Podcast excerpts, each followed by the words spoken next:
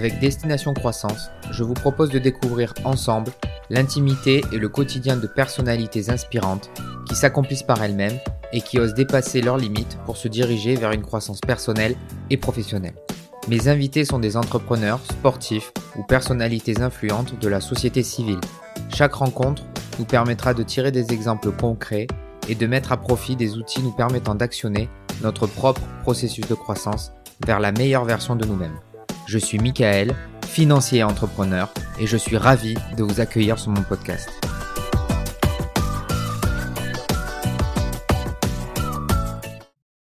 Avant de commencer, je tiens à remercier une nouvelle fois mes soutiens de la première heure. Le Centre des jeunes dirigeants, la plus ancienne organisation patronale de France, qui regroupe près de 5000 chefs d'entreprise et cadres dirigeants engagés et responsables à travers la France. Et la Jeune Chambre économique, qui rassemble près de 200 000 jeunes citoyennes et citoyens à travers le monde autour de l'engagement pour les territoires par des initiatives d'intérêt général.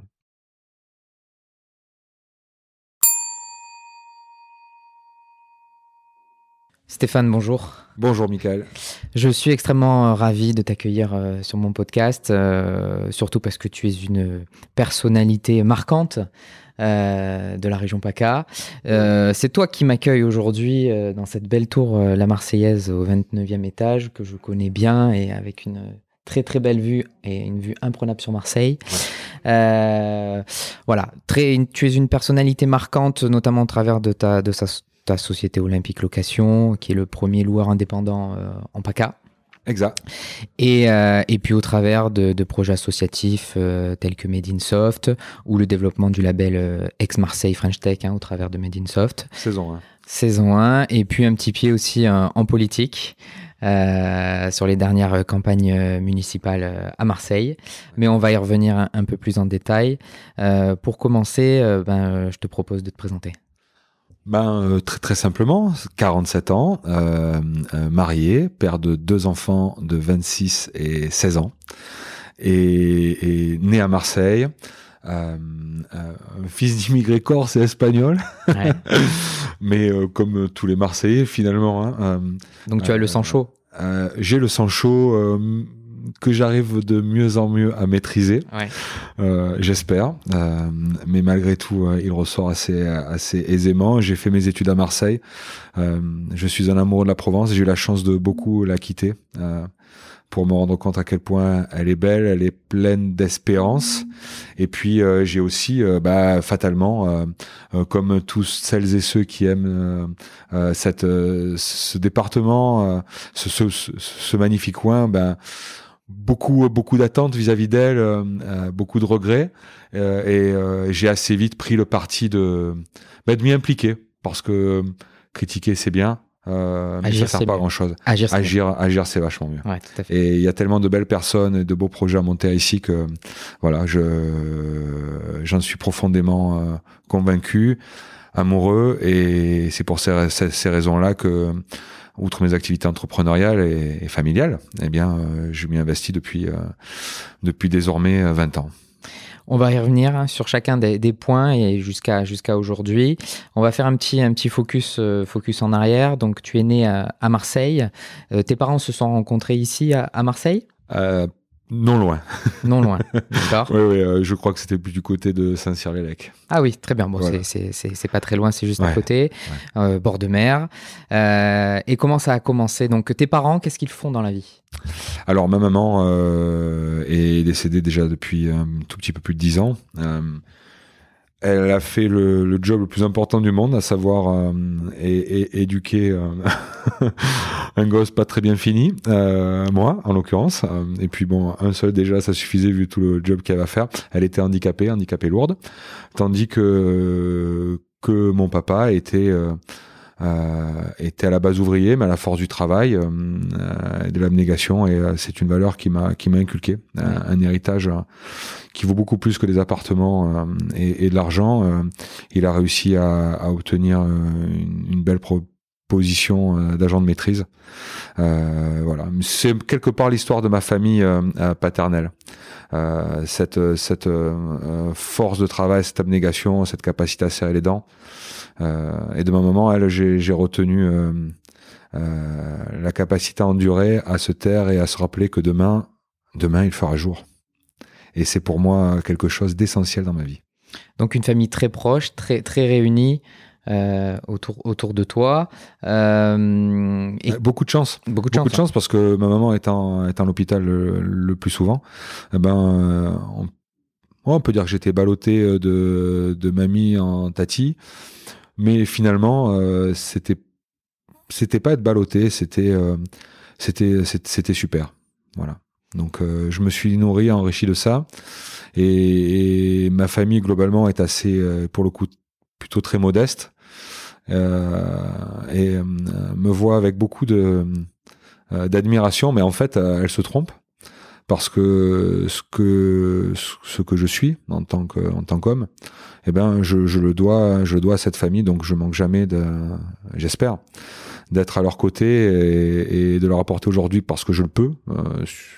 Euh, je le peux, euh, de leur apporter tout le soutien dont ils peuvent avoir besoin pour, euh, pour alléger euh, leurs difficultés, leurs peines euh, et leurs besoins. Et, à l'école, comment ça se, ça se passait quand tu étais enfant? Bah, Sur le plan des notes, plutôt très bien. sur le plan comportemental, plutôt très mal. Je n'ai fini ni le collège ni le lycée. les directeurs n'ont pas n'ont pas fondamentalement apprécié mon comportement, mais mais comme d'habitude, je je suis pas capable d'imaginer, euh, je suis pas capable d'inventer, j'ai pas souvent d'idées. Par contre, je sais toujours comment euh, comment euh, les faire surperformer et je, je, les suis assez vite. Et puis euh, le vrai déclencheur a été a été mon départ du, du, lycée de Gardanne. Gardanne, il y a il y a 30 ans, c'était une ville purement ouvrière. les transports en commun existaient peu. Finalement, on était surtout quand on était enfant d'ouvriers, de, de mineurs euh, petits enfants aussi, euh, bah, on connaissait un autre que, que ce milieu-là. Donc, euh, par, par chance, par un membre de ma famille qui, le frère de ma, de ma grand-mère, j'ai pu, j'ai pu aller à Aix-en-Provence, c'est-à-dire à 20 bornes de là, mais découvrir notre univers. Et, et, et, là, j'ai compris que j'aspirais à autre chose, en vérité. Et en fait, ce comportement que, que tu avais à l'école, euh, tu l'expliques comment? Tu avais ce besoin de t'exprimer Tu t'ennuyais peut-être un petit peu? Ouais, je m'ennuyais, je, m'ennuyais beaucoup. Euh, je, je, me savais, je me sais euh, plutôt, plutôt hyper Euh, les choses vont rarement au rythme euh, que, j'aime et pourtant j'ai dû apprendre depuis à, m'adapter au rythme des autres. Et, donc, euh, plutôt que d'aller plus lentement, ben, je fais plusieurs choses, ce qui me permet d'être à mon régime nominal. Et, puis, j'ai toujours eu un mal, une absolue aversion pour l'autorité, et notamment l'autorité conne. Voilà, pour la faire simple. Hein. J'ai besoin de comprendre pourquoi je fais les choses pour les faire. Et en définitive, toute ma vie, euh, mes parents, enfin du moins durant ma prime jeunesse, mes parents n'ont attendu qu'une chose de moi, c'est que euh, j'ai de bonnes notes à l'école euh, et que et que je fasse ce qu'ils me demandaient de faire et me laisser toute liberté euh, à, côté de ça. Et, c'est ainsi que j'ai toujours vu les choses.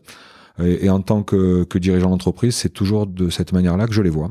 Et donc euh, euh, celles et ceux qui travaillent avec moi savent qu'elles ont une marge d'autonomie absolue euh, euh, et, et, et j'en suis très heureux parce que je les vois grandir et puis je grandis avec euh, avec ces gens-là quoi. Et sur donc tu parlais d'Aix-en-Provence, tu es resté combien de temps sur Aix-en-Provence? Ça a été juste après le lycée Aix-en-Provence? Bah disons que j'ai fait ma terminale après donc, tu allais au, au lycée Cézanne, ouais, je suis allé au bout. Euh, c'était c'était c'était super. J'ai vu un autre univers en fait. J'ai vu un autre univers. Euh, j'ai appris plein de choses. Euh, j'adore observer les gens. Mmh. Euh, j'adore j'adore les, les, écouter. Je trouve que il y a toujours quelque chose à prendre. toujours quelque chose à, à, apprendre, à apprendre des, des, des autres. Donc voilà, un, un, autre univers qui m'a forgé une opinion sur ce que je voulais faire dans, dans ma vie. Euh, J'avais très envie euh, de faire du droit des affaires. Euh, et puis mes parents ont décidé que leur, leur nirvana serait que je sois ingénieur. Donc j'ai écouté assez poliment. Sachant que c'est deux mondes complètement différents. Pourquoi, pourquoi toi le droit des affaires et tes parents pourquoi le côté plutôt ingénieur? Parce que est-ce qu'ils eux, eux, souhaitaient, enfin pensaient, pensaient pouvoir avoir une carrière en tant qu'ingénieur et souhaiter que toi tu la fasses Ouais, parce que le rêve de leur vie à tous deux, euh, qui pourtant se, se sont n'étaient plus ensemble à ce moment-là, était que euh, leur fils euh, soit ingénieur. Le titre ingénieur les, les subjuguait. C'était pour eux euh, euh, le symbole de leur réussite en tant que parents.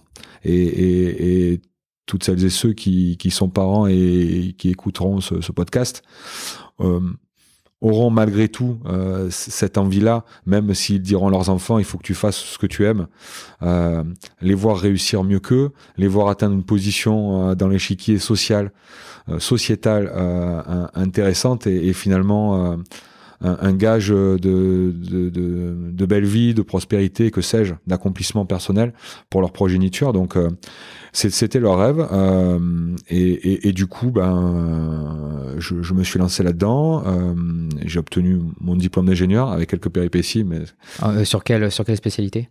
Génie industriel mais euh, le, le, le, jour de la remise de, de mon diplôme, j'ai remis euh, la médaille, le diplôme euh, et tout ce qui va avec, tout le décorum, les goodies à mes parents, leur disant voilà, je suis ingénieur, c'est fini. Et ça s'est arrêté là. Et ça s'est arrêté là. D'accord. Net. Alors quelques péripéties parce que euh, j'ai une, une, une, particularité que, que ceux qui me connaissent connaissent, euh, c'est que j'ai une grande spécialité dans les accidents de moto. que tu as subi toi-même ouais. Oui, d'accord. Ouais, ouais, euh, en tout terrain essentiellement, euh, en cross, en supercross, mais également euh, deux très gros accidents de la route, dont un quand, quand j'ai eu mon, mon bac qui m'a laissé sur le flanc quel, quelques mois et, et, et comme d'habitude parce que j'ai beaucoup de chance, ben quelqu'un, et c'est aussi une règle de vie pour moi, m'a tendu la main et m'a permis de reprendre mes études alors que c'était fini, puisque euh, intégrer une prépa trois mois après son, départ, son démarrage, c'est pas possible. Et un, voisin m'a permis de de, de, de, de, rentrer en, IUT en mesure physique avec des horaires aménagés, euh, parce que j'étais quand même bien, bien amoché, et m'a dit que si je, si je finissais bien, ben, je pouvais intégrer une école d'ingé. Donc, euh, je m'y suis mis à fond, euh, à fond pour, euh, pour, pour travailler. Alors, première année, je crois que j'ai fini vice-major, deuxième année major. Euh, je, je, le dis juste pour faire comprendre que je, me suis donné à fond, encore perdu, et sachant qu'il fallait que je revienne physiquement, parce que je, suis un passionné de, de, sport, et ça se voit dans les activités olympiques, hein, et, et, et, voilà quoi, une vie centrée sur, sur les études et, et, reprendre la main sur mon, sur mon corps. Et, et, donc voilà. Euh... Et tu penses que cette, cette épreuve de la vie t'a forgé? Est-ce que tu penses que c'est un élément déclencheur pour la suite ouais, de tes clairement. études, de ta carrière, euh, et ta philosophie de vie, par exemple? Clairement, comme je t'ai dit tout à l'heure, euh, que l'un de mes leitmotifs, c'est que demain, il fera jour. Chez moi, la douleur n'est pas un sujet, mais pas du tout un sujet. Qu'elle soit physique, ouais. morale Là, euh, j'ai eu un, un, un, je me suis pris mon deuxième gros accident de la route il y a trois ans. J'en suis sorti disloqué, avec 14 fractures, 10 côtes pétées, un trauma crânien, un, un hémopneumothorax, donc vraiment en morceaux. Et euh, pas un instant, euh, je me suis posé la question de ces opérations, de la souffrance. Je n'avais qu'une obsession, c'est redevenir opérationnel, aussi bien mentalement que, que physiquement. Alors dans ces moments-là, on prend énormément de morphine eh ben, il a fallu passer outre, il a fallu euh, euh, tout en arrêter. continuant à travailler à côté, en ouais. parallèle. Ouais, ouais, voilà. ouais, ouais, ouais. J'ai même voulu aller travailler alors que j'étais totalement inopérant. Hein.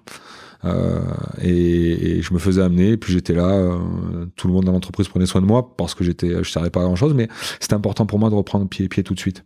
Voilà. Et puis j'ai la chance d'être euh, très entouré familialement, amicalement, et et, et, tout le monde tout le monde m'a aidé quoi. Donc euh, donc je je, je m'évertue depuis toutes ces années là aussi à, à tendre la main à des assos, à celles, à celles, et ceux qui en ont besoin. Enfin, c'est pour moi une hygiène de vie euh, essentielle.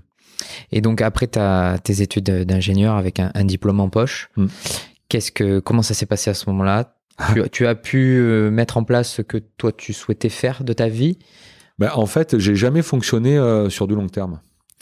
Euh, c'est toujours les opportunités qui, qui, qui m'ont construite en fait. Donc euh, diplôme d'ingé en poche, euh, je travaille déjà depuis quelque temps euh, la nuit, au milieu de la nuit, l'entertainment, boîte de nuit. Boîte de nuit, d'accord. Et donc je n'ai fait que ça pendant pendant un, un, long moment. Tu faisais quoi, serveur, serveur? DJ puis patron. Ah oui, d'accord.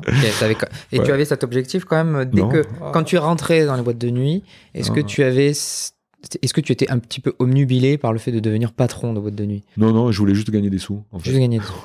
Je voulais juste gagner des sous pour que maman et moi puissions vivre, euh, euh, pour- puissions vivre correctement, quoi. Et, et avant ça, je, je, je, je faisais tous les petits jobs que je trouvais en marge des études, Euh, les cours du soir, les nounous, les week-ends. euh, je travaillais dès l'origine au Grand Littoral dans une boutique. Ouais. Mais on y reviendra puisque le patron de cette boutique est devenu mon associé. Mais c'est encore une autre histoire, euh, une opportunité. Ça fait partie des rencontres marquantes. Ouais, ouais. Et, et, et donc, euh, et, donc, euh, et, donc voilà, euh, la nuit, quelques années, et puis j'apprends que je vais être papa, donc euh, Là, tu avais quel âge à ce moment-là? 25 ans.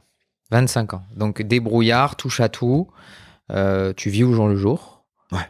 Et tu vas être papa. Et là, j'apprends que je vais être papa, donc euh, ben j'arrête instantanément la nuit. J'ai aucun problème à couper. Je, je, Pas, pas de regret. pas de regret. euh, Pas de peur d'arrêter parce que tu sais que tu vas rebondir. Non, et puis, alors je sais que je vais rebondir, et puis je, je trouve euh, euh, que la transmission est, est quelque chose de très important. Donc il faut savoir transmettre, il faut savoir être aux côtés de celles et ceux à qui on transmet, euh, sans être intrusif, reste à disposition, donner son avis quand on le, quand on, quand on, on me le demande, et me taire quand on me le demande pas. Et hum, Made in Soft, comme la French Tech, ont été également des, assez exemplaires sur ce plan. Donc, euh, donc voilà, euh, j'arrête, j'arrête la nuit et puis je me mets, à, je me mets à, répondre à des offres d'emploi. Assez vite, je trouve un, premier job dans, dans l'informatique, dans une petite boîte qui s'appelle Césine. Donc, euh, bon, un petit peu lié à tes études d'ingénieur, même si on n'est pas sur le même domaine, mais euh, Ouais, du tout en fait. rien à voir. Ah, rien à voir, appris sur le tas. Je suis ingénieur, ingénieur industriel, je me retrouve dans une boîte informatique avec un, un- une, une TPE où, où le, le, le patron me dit bah voilà, euh, tu vas tu vas écrire les réponses pour euh, pour les commerciaux. Et puis finalement, la première offre euh, à, à- qui, qui, qui me tombe dans, dans- qui m'est présentée, euh, le patron décide de faire un no-go dessus. Et puis moi, je lui dis bah si vous voulez, le week-end, je vais quand même faire la réponse. Ça coûte rien, euh, ça vous engage à rien. C'est juste ça me permet de me former. C'était une trop grosse affaire pour l'entreprise. Et, et c'est la première que je traite et, et on, on la gagne. Et donc le patron vraiment il disait non en fait non, t'es pas t'es pas tu vas pas être tech chez moi tu vas être euh, commercial. Commercial. voilà. et euh, ça dure pas bien longtemps aussi t'es pas très pas très honnête pas très correct. Euh, Mais c'est- à ce moment-là, tu savais que tu avais cette ressource en toi de, de, de commercial ou tu l'as compris à ce moment-là euh, je me je me savais assez bon dans ma capacité à convaincre. Quand on fait du commerce la première chose qu'on vend c'est soi. Le commerce, c'est pas du feeling, c'est aussi de la technique et avant tout de la technique. Donc, euh, euh, je savais ça. Donc, j'avais cette intime conviction là euh, et, et, et cette première affaire gagnée ben euh, euh, fait dire à mon patron non en fait toi tu vas être toi tu vas faire du commerce et et, et je trouvais déjà super d'être commerçant j'ai pas dit commercial. J'ai pas dit euh, business manager. J'ai dit commerçant quoi. C'est-à-dire le, le gars qui ou, le- ou, ou la commerciale qui est capable d'aller faire du closing qui qui, qui sait vendre qui qui sait d'abord connaître euh, son prospect, qui sait le comprendre son besoin. pour enfin le convaincre. Mais euh, euh, cette capacité d'écoute-là, il il faut la développer au maximum, de compréhension des mécanismes, euh, d'écoute des non-dits, du non-verbal, du paraverbal, pour apporter la réponse, et, et cette capacité à faire comprendre à l'autre que on sait ce qu'il faut pour lui. On sait l'écouter, euh, on, on sait, euh, on, on- sait répondre à ses attentes et non pas lui vendre un produit. Euh, J'ai toujours une approche solution. Même dans la loc, on fonctionne sur une approche solution. On dit pas à un client qui veut un 12 mètres cubes, euh, qui va avoir un 12 mètres cubes. C'est quoi votre besoin? Vous allez en faire quoi? Vous allez d'où à où? Ah, vous allez dans Aix, mais où ça dans Aix? Parce que selon la taille des, euh, selon la taille des rues, euh, ce camion-là ne va pas passer. Vous voyez? Apporter une, une solution. Euh, donc euh, j'avais euh, j'avais d'emblée ce truc-là. C'est sans doute pour ça que je voulais faire du droit des affaires parce que le commerce m'intéressait. Euh, je trouve le droit génial. Euh, J'aurais beaucoup aimé être avocat. Euh, c'est bon, c'est raté. Hein. Mais euh, il est toujours en temps hein Ouais, ouais, ouais, ouais, ouais. Bon, 47 ans, euh, ouais, il est toujours temps, toujours temps. Euh, euh, et mais malgré tout, c'est pas, c'est pas vers ce vers quoi la vie, la vie, la vie m'a amené. Et, et j'ai et, et j'ai adoré franchir ce pas. Euh, ça s'est fait assez vite, très vite. Euh, euh, le directeur commercial d'une autre entreprise, elle aussi naissante, euh, Digitech, me propose euh, de l'intégrer, me chasse, tout ça. je Après combien de temps dans la première société Un an, même pas. Un an. Ouais, même pas, même pas, même pas. Et tu avais ramené beaucoup de beaucoup ouais, de business. Ouais, c'était pas mal déjà, c'était pas mal. Et, et, donc me voilà entrant dans cette société. Le Dirco qui m'embauche se fait dégager et que c'est quelqu'un que je, je vois toujours, qui reste, qui, deviendra un ami. et arrive en même temps un directeur général je vais les citer. Donc le DIRCO, c'était Jean-Daniel Salançon. Le directeur général, c'était Laurent Molinari. Euh, dans la toute première boîte, euh, euh, le commercial qui m'a beaucoup aidé s'appelle Claude Delaroma. Ce sont des gens que j'ai toujours dans mon cœur. et, Jean-Daniel part, Laurent Molinari arrive. c'est un gars très permissif. un adepte du non-management que, que, dans lequel je me reconnais, qui, fait confiance euh, et c'est important pour moi on fait confiance tout de suite. Pas besoin euh, inutile que la collaboratrice ou le collaborateur fasse ses preuves pour qu'on lui donne sa confiance. Non on doit lui donner la confiance immédiatement parce qu'on doit considérer que cette personne elle est loyale elle est honnête elle est impliquée euh, elle va donner le meilleur d'elle-même donc c'est ce que j'ai, c'est ce qui m'a été offert comme opportunité euh, avec le, le, le, président de la boîte qui, qui qui, qui s'appelle Joël Couder et, et, et, ça marche fort, ça marche euh, tout de suite bien. Cette boîte est en création. C'est en, on est en fin 99, en 2002, introduction en bourse, on construit un bâtiment. Euh, ça marche, ça marche très bien. Je, suis, je deviens direct, assez vite directeur commercial. Euh, entre temps, Eric Vaissé euh, me permet de grandir, me coach au quotidien, quitte la boîte et je prends sa place de directeur commercial. Puis commercial, marketing et communication. Donc là, tu euh, prends le, la direction du pôle carrément. Ouais. Ouais, puisque la boîte est dirigée par deux personnes, un à la R&D et, et, au SAV qui s'appelle Olivier Casulo et, et, moi au commerce, market et com, et, puis le, le, président de l'entreprise qui assure son rôle de, de président. Et, sous, ça dure. sous toi, tu avais combien de personnes en, en responsabilité? Moi, une dizaine. Une dizaine. Commerciaux, technico-commerciaux, marketeurs, communicants. Et l'introduction en bourse a fait euh, accélérer le business, la vision du business Ça a été une belle intro en bourse, mais euh, à, à l'époque, le président n'a pas voulu poursuivre là-dedans. Je pense que c'était une erreur rétrospectivement car euh, il aurait fallu, euh, il aurait fallu euh, liquéfier un peu plus la boîte pour amener des, de l'argent permettant d'investir, de faire de l'acquisition externe. Ça n'a pas été son cas. C'était une bonne démarche parce que la boîte, du coup, est restée solide. Été une mauvaise démarche car elle s'est pas développée au rythme où elle aurait dû se développer, tel que les confrères concurrents et partenaires, eux, se sont développés à une époque où on est donc début des années 2000, le soft se développe, le logiciel se développe, le SaaS arrive, puis l'open source arrive. Et, tout, va très vite et tout arrive en même temps. Ouais, tout va très vite et c'est pas évident euh, quand vous arrivez dans une situation assez confortable que de que de se dire je vais prendre encore des risques. Et ça, on peut l'entendre. On peut l'entendre évidemment. Euh, c'est un choix de pure player que de remettre tout euh, sur le dans le game. Euh, et c'est un choix de bon gestionnaire que euh, de, de, de, de, mettre les pieds sur le frein.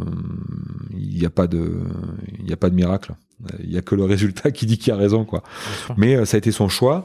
Euh, et, et, voilà. on le voit, il faut le voir un petit peu comme un aboutissement. Donc cette entrée en, en bourse, aboutissement d'un cycle euh, acharné quand même de développement de la boîte ouais. depuis ton arrivée.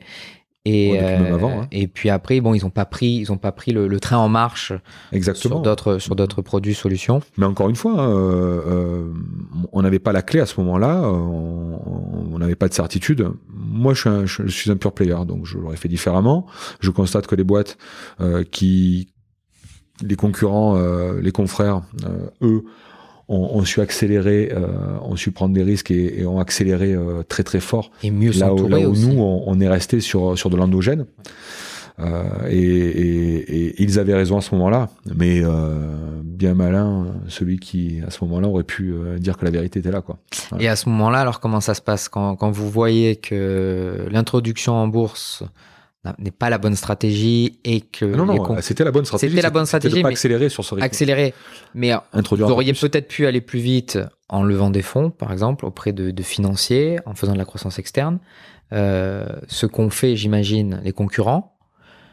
Comment comment comment vous avez géré cette période où vous voyez un petit peu les concurrents décoller aller sur les bons produits Alors, il faut, il, faut, il faut, cette entreprise-là était sur des niches de marché, alors faisait de la GED, de la gestion électronique de documents, du workflow, euh, de la LAD, de la lecture automatique de documents sur des niches de marché, euh, l'état civil, euh, les délibs, le courrier, les cimetières, pour toutes les grandes administrations, pour toutes les grandes collectivités, en France comme dans tous les pays francophones.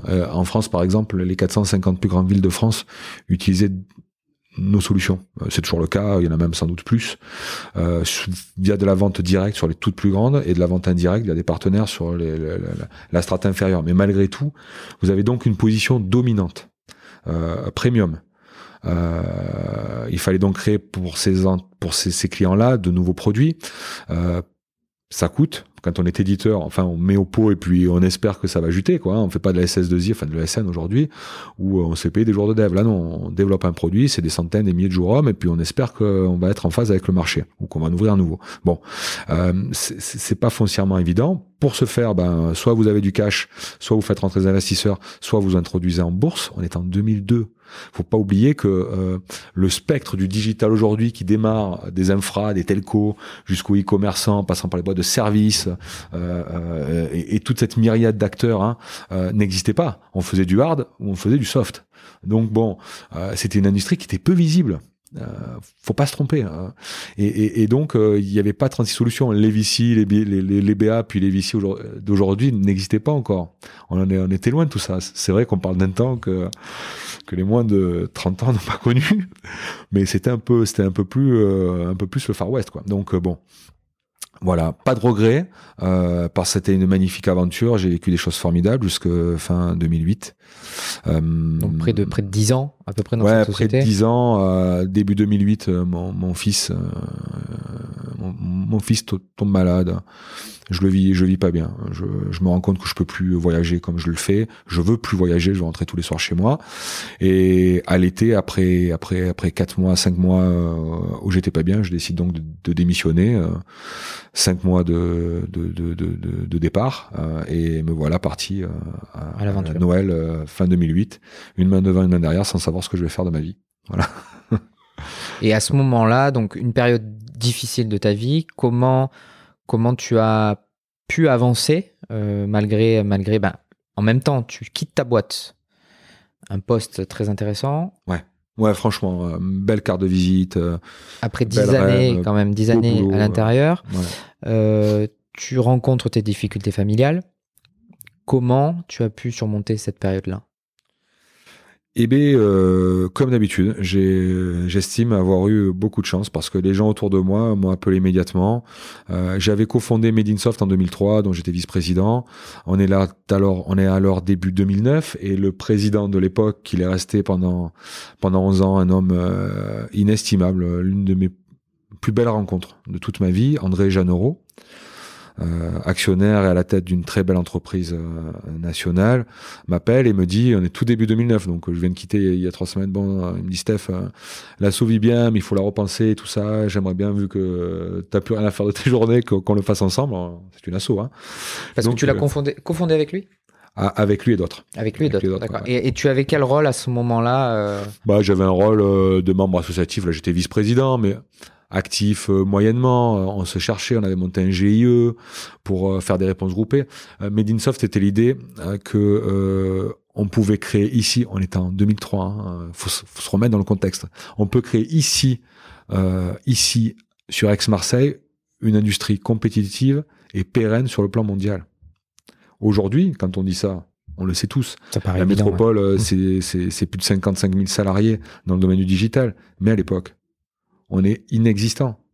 Et, finalement, on est quasiment les seuls à y croire. Euh, quelques élus nous regardent. Un, en particulier Daniel Sperling, euh, qui est adjoint à, l'économie euh, numérique à Marseille, y croit. Bon, en plus, comme ce secteur n'intéresse personne, il, se dit, bah, pourquoi pas. Personne euh, vient l'embêter là-dessus euh, et, et, et, et, il nous aide à développer ça. Il n'est pas seul. La région aussi s'implique un petit peu. Euh, la communauté urbaine n'existe pas à ce moment-là, donc non. La, euh, à l'époque, c'était quoi la priorité La communauté urbaine existe, mais la priorité du développement pour euh, Aix-Marseille, ils étaient axés sur quoi? Je, je, crois que à l'époque, ce coin-là de France était très loin de comprendre euh, l'importance de l'économie euh, sur ce territoire. On partait de, loin. Hein. On partait de très très loin. Euh, aujourd'hui, on court encore après. C'est parce que le travail a été insuffisamment fait. Alors c'est pas de la faute des adjoints euh, qui, étaient à, à, l'époque euh, aux commandes, mais c'est de l'approche top-down. Je pense pas que euh, le maire et dominant de l'époque, Vauzel, Godin, avait, avait ça en tête. D'abord, Jean-Claude Godin a raison, l'économie fait pas voter. c'est de moins en moins vrai, puisque l'économie fait effectivement pas voter, mais indirectement fait beaucoup voter, parce qu'un territoire qui prospère est un territoire qui, qui, qui qui sent bien, qui a pas peur de l'autre, qui vote pas pour les extrêmes. C'est un territoire euh, où il n'y a pas d'insécurité. Et c'est encore plus vrai aujourd'hui. Euh, c'est encore plus vrai aujourd'hui parce que le levier principal, euh, j'arrête pas de le dire et de l'écrire, de ce territoire, c'est l'économie et l'emploi. On pourra pas mettre un flic à chaque coin de rue ou une caméra. Si on veut lutter contre l'insécurité, il faut remplir l'assiette des gens. Il faut qu'il y ait la prospérité. Voilà. Et on est aujourd'hui encore très loin de ce qu'on peut faire. On, est à la TLM, en face de nous il y a le port. Le port joue pas la moitié du rôle qu'il doit jouer. Euh, Jean-Claude Godin a adoré détester ce port, qui le lui a bien rendu. 70 euh, km de côte euh, organisé un peu de manière autarcique par ce qui est aujourd'hui le GPMM. autarcique veut pas dire mal, mais veut dire sans liaison véritable avec les territoires qui viennent juste en aval. et, et, ça c'est pas c'est pas acceptable. Donc à cette époque-là, finalement, l'industrie du, du numérique, hein, l'éthique, les technologies de l'information et de la communication, qui ont donné place aux NTIC, aux nouvelles technologies, c'était toute une histoire, quoi. Euh, eh ben, il euh, intéressait pas fondamentalement un grand monde euh, et on se développait comme ça. Fin début 2009 donc euh, André me dit bah il faut développer tout ça et on repense complètement l'assaut. Pour les petits pour se créer pour euh, croître pour aller à l'international on est en début 2009. Après, on connaît l'histoire. On voit apparaître des Facebook, Google, euh, ouais. puisque c'est pas si vieux que ça, quoi. Non, tout à fait. Et, et, et 2013-2014, l'industrie commence à vraiment peser. Et là, euh, les élus locaux, nationaux, se disent, mais c'est quoi ces mecs?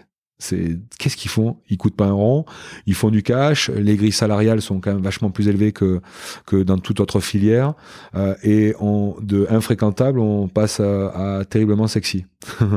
Comme quoi, avec du, on, est parti avec du retard et aujourd'hui, on est un peu un peu le modèle. Ouais. Ouais, c'est clair, c'est fou, hein. c'est fou. Euh, moi, en plus, dans le même temps, euh, je crée euh, mon activité automobile, mais on y reviendra en, en 2009, en même temps, hein, et de manière opportune, mmh. euh, avec euh, le garçon Sébastien Parmentier qui me faisait travailler le week-end dans sa boutique de fringues. Mais on va y revenir. C'est 3SP. Ouais, Olympique Location. C'est ça, voilà. tout à fait. mais c'est toute une aventure aussi. Hein. Et, et, et, donc, et, et donc là-dessus, les quartiers numériques de Frédéric Lefebvre deviennent sous fleur pèlerin euh, enfin reste quartier numérique sous Fleur Pellerin, mais deviennent sous Axel Lemaire et un jeune ministre, tout jeune ministre de l'économie, Emmanuel Macron, euh, le projet French Tech, soit euh, un, un, pur projet marketing avec 200 millions à la clé dont on n'a jamais vu la couleur, enfin du moins pas ici, hein, euh, pas un euro. Euh, et, et, et, on voit que tout se met en ordre de marche, quoi.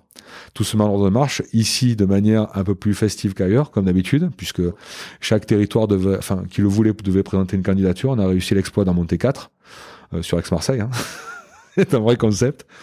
Et, euh, et, si vous voulez, toutes les assauts, comme les pôles de compète, entre autres, disent oh, non, on n'en veut pas, cette histoire-là, c'est de la merde.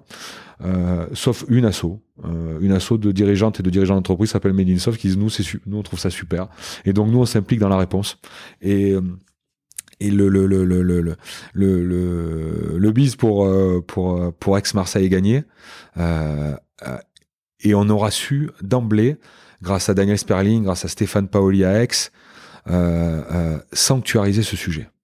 On aura su le sanctuariser. Euh, et, et, et, et, Marie Joassin comme Jean-Claude Godin comprendront l'ancienne maire d'Aix. d'Aix et l'ancien maire de Marseille, comprendront que euh, il, faut jouer euh, il faut jouer le concert car il y a peut-être un truc. C'est comme ça que 2014 c'est la création d'Aix Marseille French Tech. Un, un élan formidable, euh, formidable du, du pouvoir euh, euh, politique, du pouvoir entrepreneurial, euh, associatif, euh, autour d'une idée, c'est que ce territoire, encore plus qu'en 2003, peut devenir un territoire leader sur le plan mondial en, matière d'économie numérique, en matière d'innovation. on a des atouts. Hein, un port euh, dans lequel arrive un, nombre de câbles opérateurs euh, incroyable, hein, puisqu'aujourd'hui on, est, on ambitionne le top 3 mondial quand même, même si on n'y est pas encore, mais on, va y arriver assez vite mécaniquement. Et puis on parle de euh, Monsieur Richard, je crois, l'ancien patron d'Orange, qui pourrait prendre la présidence. Oui, on parle Comment c'est perçu ici à Marseille? Comme, comme une vitrine? Alors, tout d'abord, outre ces câbles, on a aussi une université qui, est juste dingue, quoi, dingue. Une jeunesse en masse, euh, euh, un, cadre de vie, un way of life qui, qui n'a rien à envier euh, à, la Californie. J'ai pas dit que Ex-Marseille devait venir à la Californie de l'Europe ou voir le New York de la Méditerranée, comme on aime à le dire. Mais on, on, a des atouts. Pour en revenir à Stéphane Richard, c'est c'est pour moi l'un des entrepreneurs, même si patron salarié, les plus incroyables euh, que, notre nation ait porté. Euh, il est parti un peu vite et pas très bien d'Orange hein, euh, euh pour des affaires qui finalement euh, concernent pas Orange, mais euh, je, je, serais très heureux et très fier que de voir une telle personnalité prendre les rênes de ce port. Quand on voit, bon évidemment avec France Télécom il partait pas de rien, ce qu'il a fait d'Orange euh, Orange, c'est pas de la téléphonie, c'est l'innovation, c'est c'est c'est des business services. Quand on va au BS, c'est quand même plus de 30 000 salariés aujourd'hui, avec une croissance formidable. On voit des Thales qui se qui se sont euh, mis dedans. Là où un Orange euh, fait un truc formidable, voilà. Et, et puis ici, euh, on n'a pas qu'Orange, quoi. On a on a Jaguar Network, fondé par mon frère de travail. Kevin Polizzi. Qui a pris l'intérim après, après ton départ, je crois. Ouais, entre on autres. Va, on va y revenir après. Ouais, on va y revenir. Euh, euh, et qui est, qui est quelqu'un qui m'est, qui m'est très proche, qui se retrouve associé à Xavier Niel. C'est, juste incroyable, quoi. Un petit mec euh, handicapé, quoi, qui, qui, a monté, euh, qui, a monté une boîte tellement exceptionnelle, qu'il a revendu à un prix tellement incroyable, euh, qui aujourd'hui a quitté le, le groupe Iliad, mais et qui s'engage pleinement sur le territoire. Qui s'engage pleinement avec un, une partie, un quartier numérique hein, qui, qui ouais, est en place. Odora entre autres. Mais bon, Quanta, Quanta Marseille, bientôt Quanta Aix, Quanta Lyon, Quanta Nantes, euh, des immeubles partout, euh, puissance de feu formidable et euh, un gars qui, qui, alors lui aussi un pur player, c'est-à-dire qu'il envoie 100% de ce qu'il ce qui ramasse, ce qu'il ramasse euh, sur le territoire, voilà. Euh, et, et, donc 2014-2015, on, se retrouve là à créer la, la, la French Tech, on comprend ses atouts, on partage les objectifs. Euh, on sait qu'on n'aura pas beaucoup de budget, mais il y y a un tel élan. Euh, on, on, crée euh, le grand opening, on crée les French Tech Weeks. Je sais pas si tu peux t'imaginer.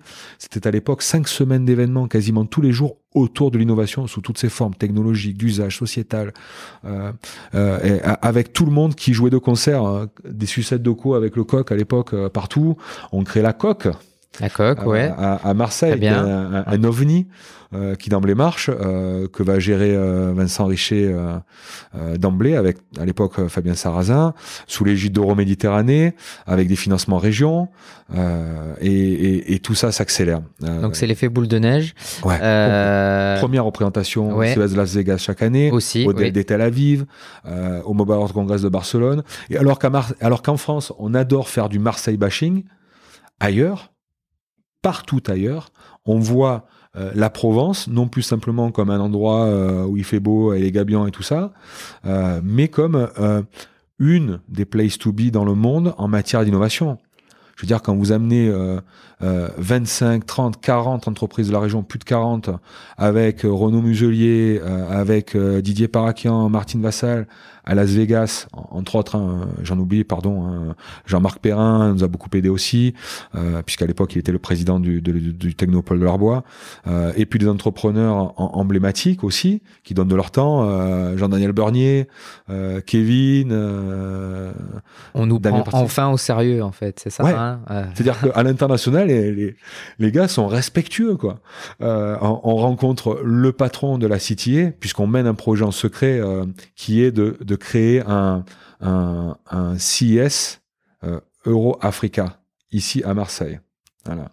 Et Euh, c'est vous qui êtes les pilotes de, de on ce est les pilotes. Un an et demi à ferrailler pour rencontrer euh, un, un gars qui s'appelle Gary Shapiro. À l'époque, c'est 8000 milliards de, de chiffre d'affaires. 8000 milliards de chiffre d'affaires, l'industrie digitale. Gary Shapiro est euh, le pape du sujet. C'est-à-dire que pour le rencontrer, autant essayer de rencontrer un chef d'État d'une des dix premières nations. On finit par le rencontrer un matin, il nous accorde 20 minutes, on passe deux heures avec lui on lui dit tout, on le fait tout. Euh, on amène des cadeaux pour lui, son épouse, enfin un, truc, un, truc de dingue quoi. Tu étais à ce rendez-vous? Ah ouais, ouais, avec avec avec Stéphane Paoli, Kevin Polizzi, Jean-Daniel Bernier, ce qui était pour nous surnaturel, Jean-Daniel Bernier, l'un de nos primo entrepreneurs les, les, plus incroyables, avec Avenir Télécom. Euh, oui. Voilà. Mm. Et, et, on y va et, et il faut voir que pour en arriver à ce rendez-vous, mais ça a été une galère incroyable. Je me souviens d'une fois où j'ai passé une journée à attendre l'un de ses émissaires à la gare Saint-Charles. Il m'a dit je viendrai euh, tel jour. Je l'ai attendu toute la journée. Comme quoi, l'audace euh, ouais, sourit. Ouais, ouais, ouais, ouais, ouais, euh, bah, Ou la chance sourit aux audacieux. C'est, la phrase. Mais en fait, on a cette capacité déjà avec celles et ceux qui ont, créé ce projet French Tech dans la première saison, que hum, d'y aller bien à fond. Donc en 10 ans, une ascension exceptionnelle de ce projet Made in Soft. Ouais. Euh, je refais, je refais un, rapide euh, retour en arrière. 2008-2009, donc tu quittes ta boîte et, ton cheval de, bataille à ce moment-là, tu ne sais pas ce que tu veux faire, professionnellement parlant, mais tu t'engages pleinement dans le développement de Made in Soft. Et c'est le projet qui t'anime au quotidien pendant plusieurs années? Où tu, euh, alors, c'est pas le seul projet, euh, puisqu'en fait, euh, euh, ouais, très sincèrement, ça me plaît beaucoup. Ça me plaît beaucoup parce que je, je vois, je, je, vois le devenir. Qui s'est d'ailleurs matérialisé.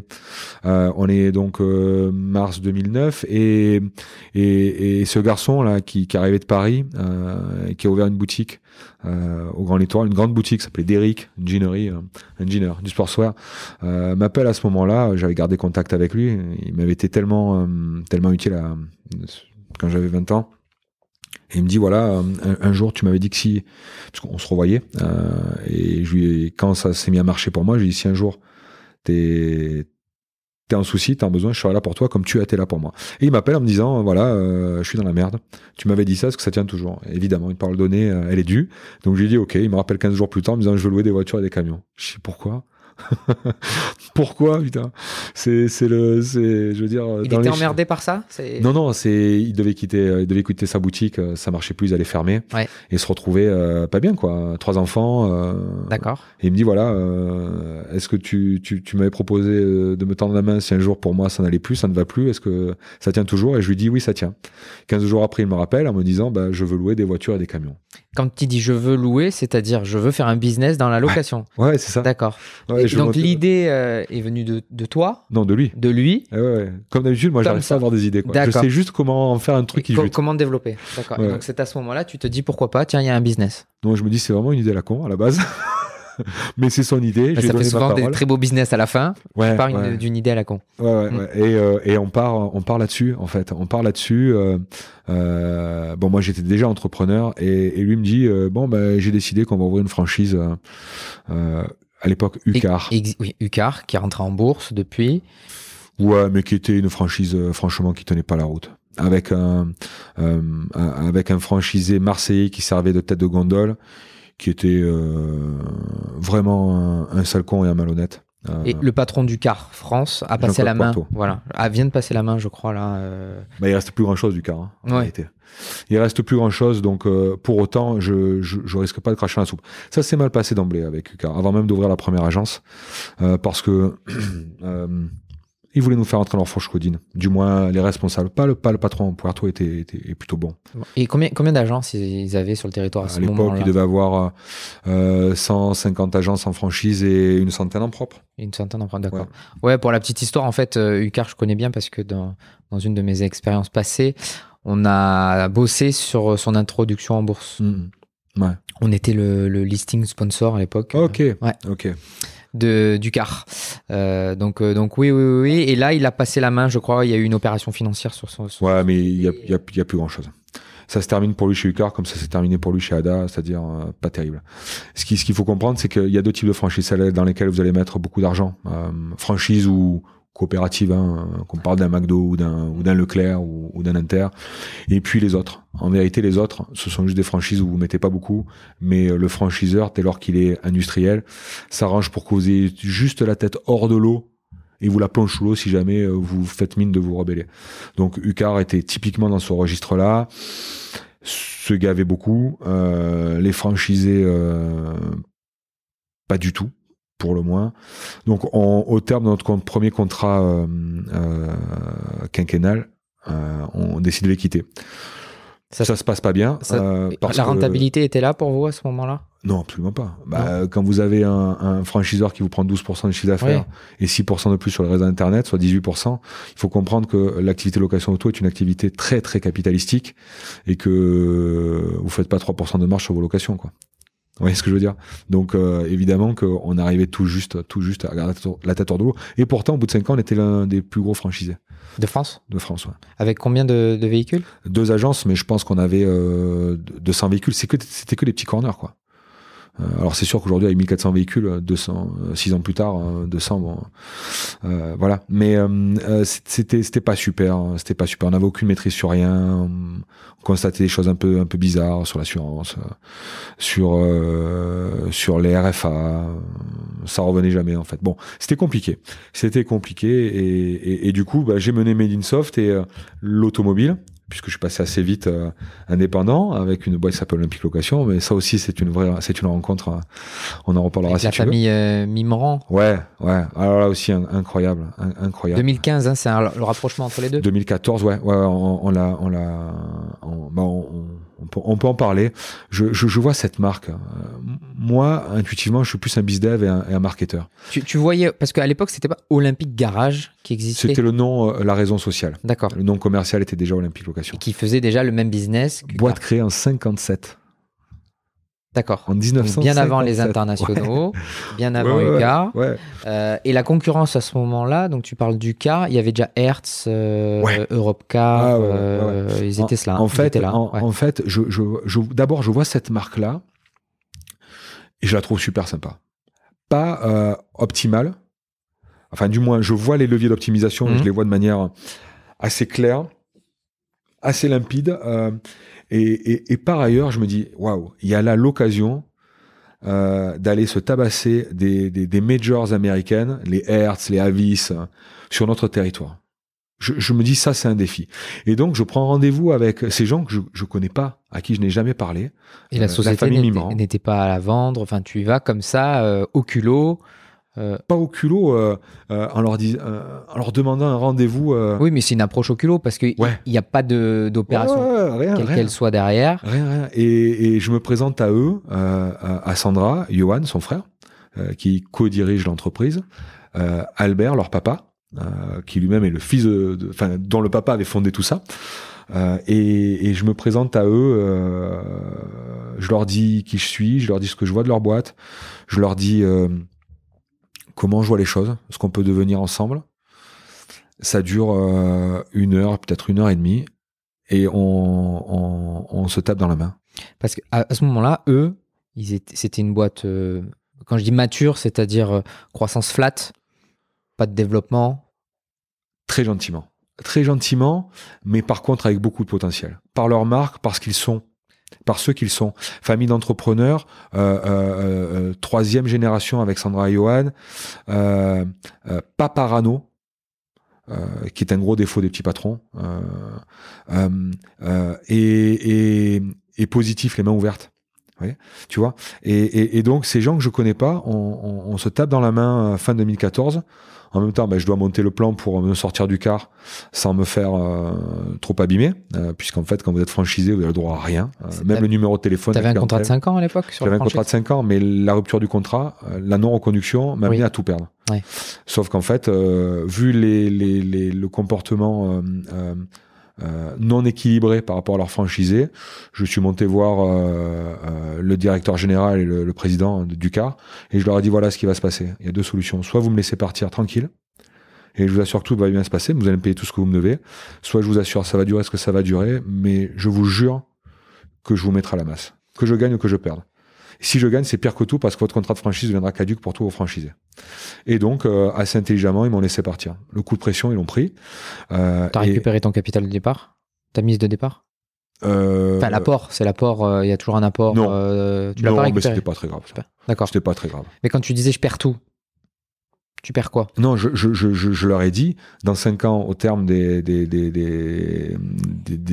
décisions de, tribunaux, peut-être que je perdais tout. Mais dans l'intervalle, j'aurais communiqué, j'aurais monté un comité d'intérêt des franchisés, et si jamais je gagne, mais c'est vous qui perdez tout prenez pas le risque. Hmm. Et assez intelligemment, ils m'ont dit c'est bon, ça, ça, a duré 10 minutes, je suis reparti comme je suis venu. J'étais pas très fier en y allant, mais par contre, j'y suis allé euh, la tête en avant, euh, après avoir tout bien travaillé euh, avec avec mes avocats de l'époque. donc j'étais prêt, j'étais prêt, mais prêt de chez prêt à en découdre. ils l'ont bien compris. Et, et, donc nous voilà partis avec avec avec les Mimorans. Pas de lien capitalistique, pas de lien de subordination, pas de franchise. Voilà deux sociétés qui opèrent une marque Olympique Location. Ok. Et c'est toujours le cas. Et, et, on, a, on est toujours dans la même euh, euh, approche, le même fonctionnement euh, ensemble. Euh, on, on, a assez uniformisé nos fonctionnements. Euh, on se comporte comme un groupe, on est un groupe, on, on, mutualise tous nos besoins en communication, en market, en développement, on partage les axes de, de, de, de, de, de création, euh, de nouvelles agences, euh, la stratégie, et, et, ça se passe toujours bien. C'est assez dingue, euh, c'est assez dingue parce que en fait, on se voit pas en dehors du travail, on s'est jamais vu en dehors du travail, euh, on s'aime beaucoup, euh, on, assume ben, les, les, problèmes de l'autre ensemble, et, le résultat, c'est qu'aujourd'hui, c'est 11 agences, 12 à la fin de, de ce semestre, puisqu'on ouvre port de très bientôt, euh, qui se comportent bien. Aujourd'hui, on a, on la moitié du marché de location hors gares et aéroports sur notre zone de chalandise. C'est-à-dire que le pari, il y a 6 ans, on, l'a gagné, à savoir euh, être leader leader, à être cheap leader, c'est-à-dire avoir euh, plus de la moitié du marché. Ouais, c'est ça. Et être, enfin, premier loueur indépendant, donc c'est derrière les acteurs internationaux. Ouais. Euh, et tu parles de, il n'y a pas de lien capitalistique entre entre vous. Rien. C'est-à-dire que vous avez constitué comme une co-entreprise, une joint venture. Euh, voilà, c'est ça. En se tapant dans la main. Et euh, chacun apporte ses compétences, mm. son savoir-faire. Mm. Comment sont, sont, répartis les rôles euh, entre les deux? Euh, euh, opérationnellement, nos agences sont, sont traitées euh, de manière. c'est quoi, c'est sectorisé par zone? Ouais, ouais, ouais. Johan, Johan et Sandra vont faire Marseille, et puis, et puis l'Est, et nous l'Ouest et, le Nord. D'accord, donc pas de franchise, que de l'intégré? Que de l'intégré, que des, agences en intégré? Et moi là-dedans, je m'occupe plus particulièrement, mais Johan un peu aussi de la com, du market, du développement, des partenariats, de la représentation. Euh, Sébastien opérationnellement des agences avec moi, euh, Johan Sandra des agences aussi. Johan intervient avec moi sur les aspects stratégiques et, et ça se passe, euh, ça se passe très bien. Nos rapports sont plus qu'amicaux. On a monté ensemble enfin une structure commune qui cartonne, qui s'appelle Provence Car Center. Euh, L'idée c'est quoi? Euh, C'est qu'on se rend compte qu'à nos tailles de parc, euh, il est très difficile de faire entretenir euh, nos véhicules. Donc on parle de, de, de, de, de révision, de mécanique, de carrosserie. Parce que sur ce territoire, il n'existe que des petits bouclards qui font que des pans de, de tout ce besoin back-office de véhicules. Donc on a beaucoup galéré et on peut plus avoir euh, 10 prestataires qui font des révisions, autant des pneus, autant de la carrosserie, qui travaillent comme ils veulent, quand ils veulent, au prix où ils veulent et qui font le travail, pardon, mais de merde qu'ils veulent. Et ça te coûte un max? Ouais. Donc on a décidé qu'on n'allait pas gagner d'argent, mais par contre qu'on allait maîtriser les, durées d'indisponibilité de nos véhicules. Comment? Eh ben, On a acheté 1300 mètres carrés dans le 16e à Marseille, en zone franche, et on a construit notre service center, une boîte noire dans laquelle on rentre nos véhicules, et, quel que soit le besoin lié à ce véhicule, euh, lié à ces véhicules, euh, quels que soient les véhicules, eh bien c'est Provence Car Center qui le traite. Voilà. Donc tous les domaines de compétences là sont représentés. Tout avec un patron. À Z, avec un patron. Richard Hackey, qui est indépendant, euh, indépendant, je veux dire, en termes de, de, de, de pouvoir décisionnel, et qui, euh, qui gère tout ça très bien. Et cette structure est détenue à 50-50 ouais, entre. Euh, c'est ça. Donc ta boîte, ta boîte c'est 3SP. 3SP Ouais, voilà, c'est ça. en avec, fait, avec Monsieur Parmentier. hein. Ouais, Sébastien Parmentier, il y a, il y a 3S et puis un P. Ouais, c'est ça. Stéphane Soto, Sébastien, ça fait 3S. D'accord.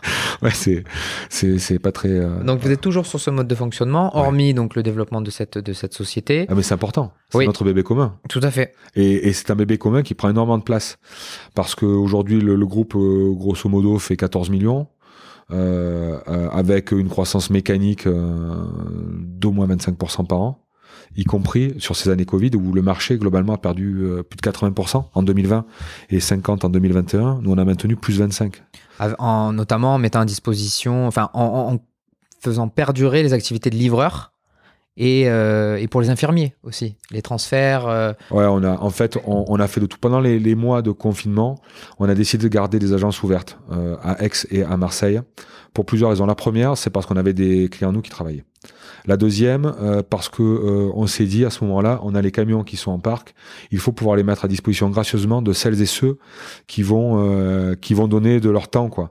dans le caritatif, dans le médical, donc on a fourni des camions à l'hôpital Saint-Joseph, à Almaviva, Axiom, pour transférer les respirateurs, pour amener les tenues, des camions pour parce que des, des, des, des, patrons d'Inter, euh, de Carrefour, à Marseille, autour, donnaient leurs denrées euh, pour, euh, pour euh, des, des gens, enfin je, pense au Père Vincent, Levrava, dans, dans le troisième entre autres, mais il y en a plein, Synergie Family à, à, à, envoyer, enfin Laurent Choucroune, comme comme des malades, la Croix-Rouge, euh, les Restos du Cœur, Muslim Hands et, et d'autres. Et il fallait il fallait pouvoir être là pour eux. Et puis euh, et puis nos concurrents ont tous fermé.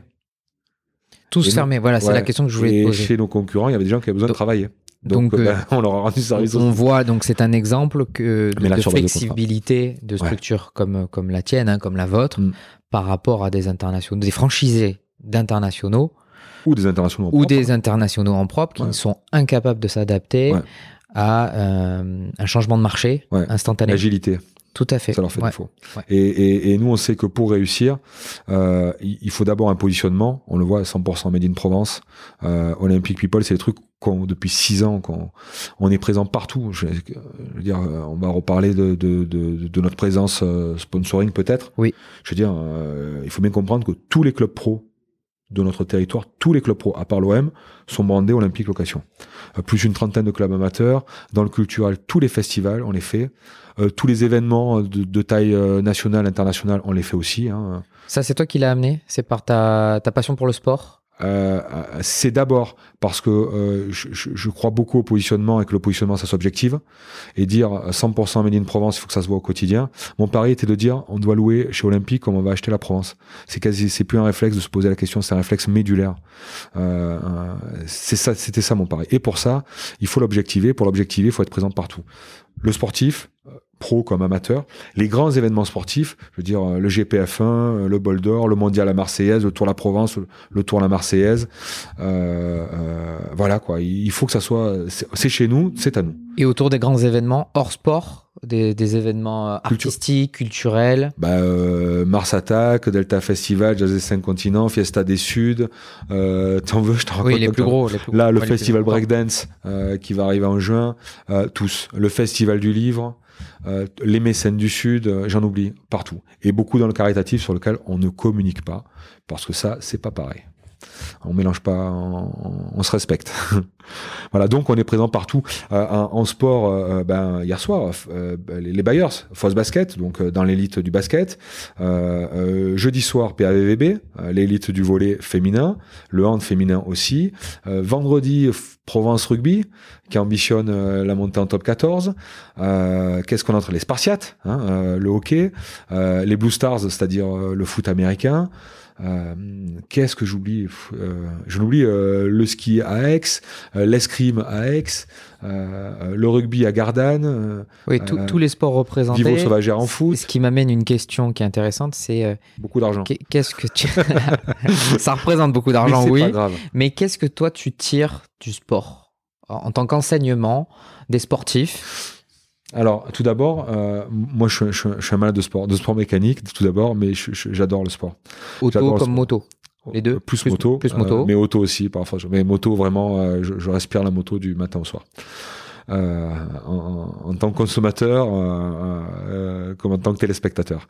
Donc, déjà, je regrette que le foot prenne trop de place. Voilà finalement l'OM euh, c'est un peu comme les, les JO je m'intéresse plus aux clubs amateurs de foot que euh, aux Jeux paralympiques aux Jeux, Jeux olympiques. Pourquoi?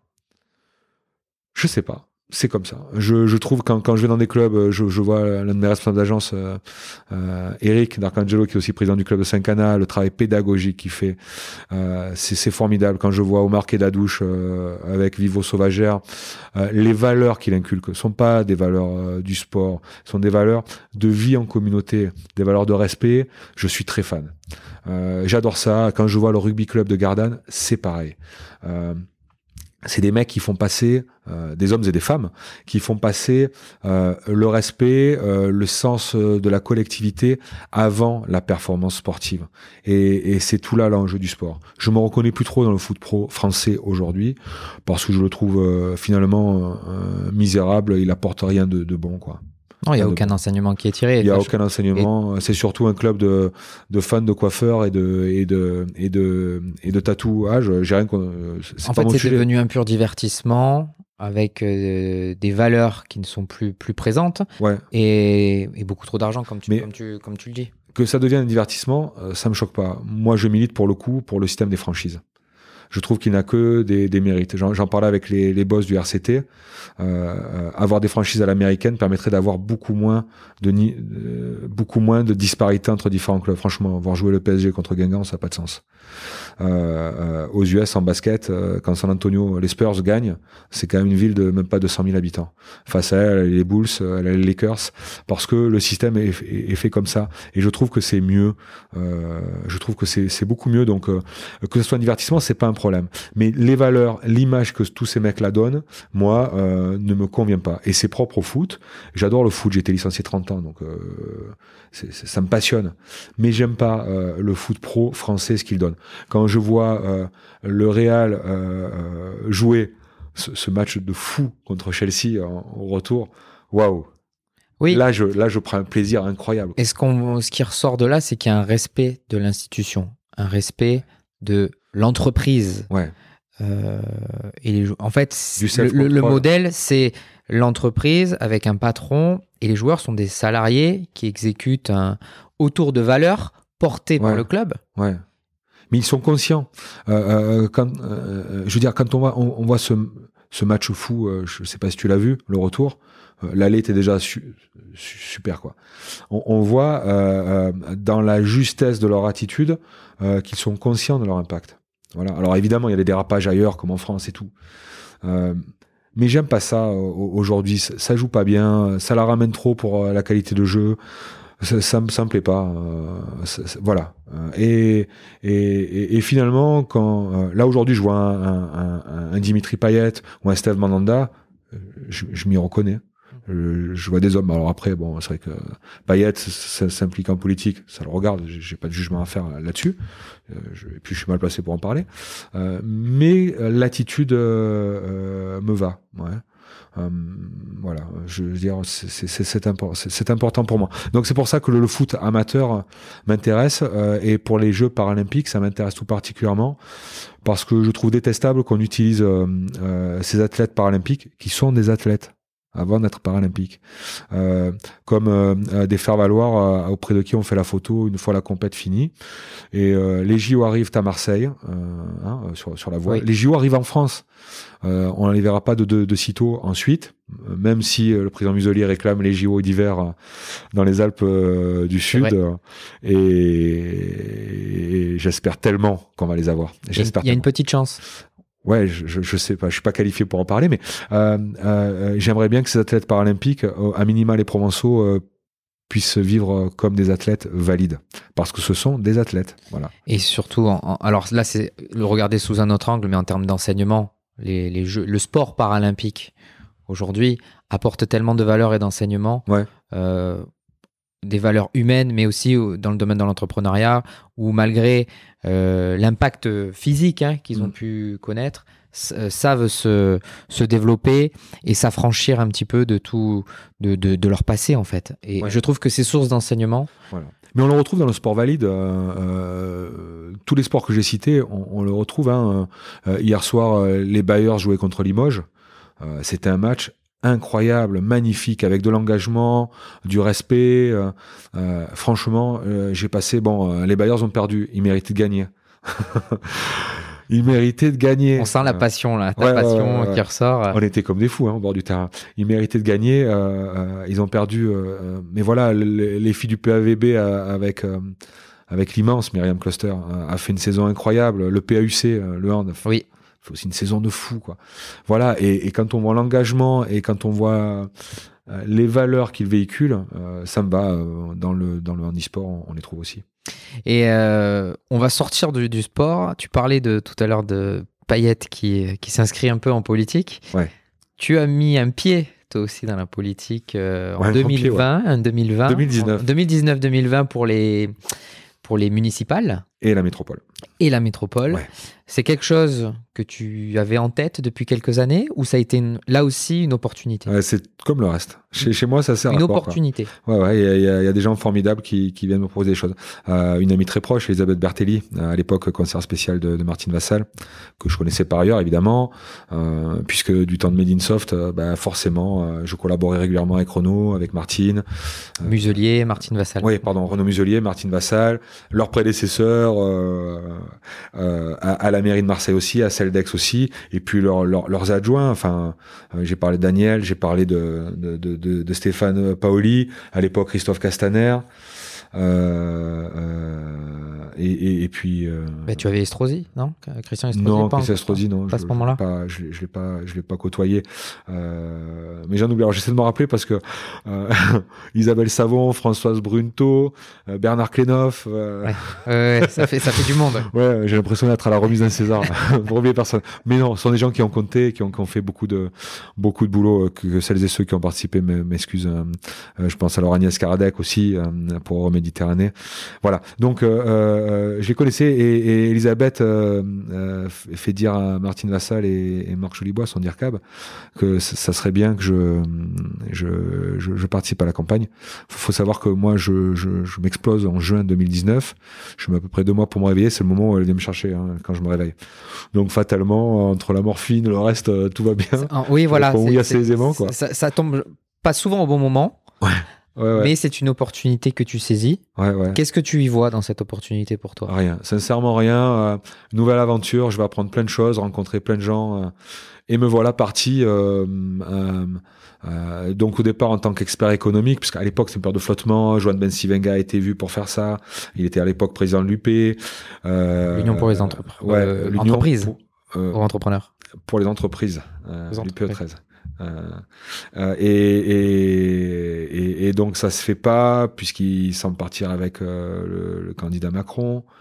Euh, enfin se présenter pour la REM mais il ne le fait pas Jean-Philippe Agresti aussi est là bon enfin euh, et, et moi je suis expert éco je suis pas marqué j'ai jamais voulu franchir cette ligne là euh, puis euh, donc ça, se passe plutôt bien Oui, t'es pas marqué. À ce moment-là, t'es pas marqué. ah non non non du tout C'est parce que ce sont les personnalités d'ici qui, qui se Je suis, je suis non seulement pas marqué, mais il faut se rappeler qu'en 2016, je décide avec les copains de présenter une candidature à la Chambre de commerce d'industrie euh, d'Aix-Marseille-Provence. aussi. Et euh, en fait, il faut, faut bien- Opportunité, pareil.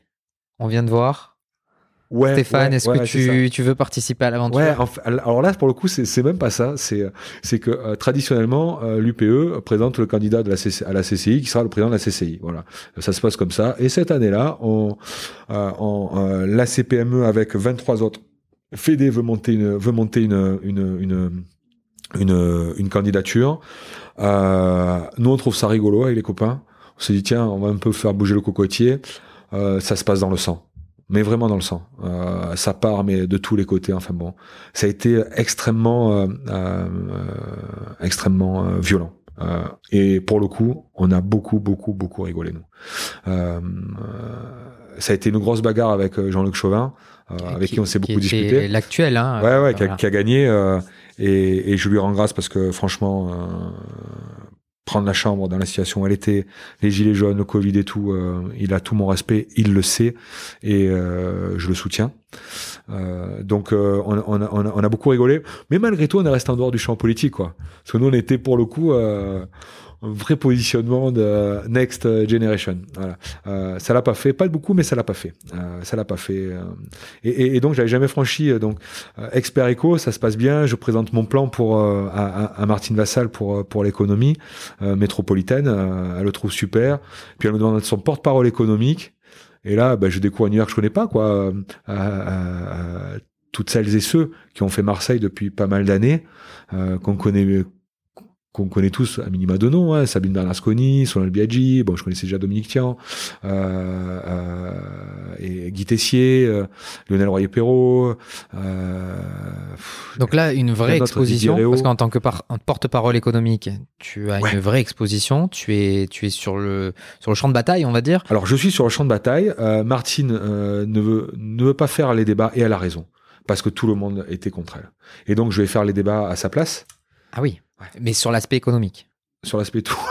Tous les aspects. Ouais, ouais, enfin, essentiellement économique au début, puis après, euh, euh, je viens plus véritablement porte-parole, tout court.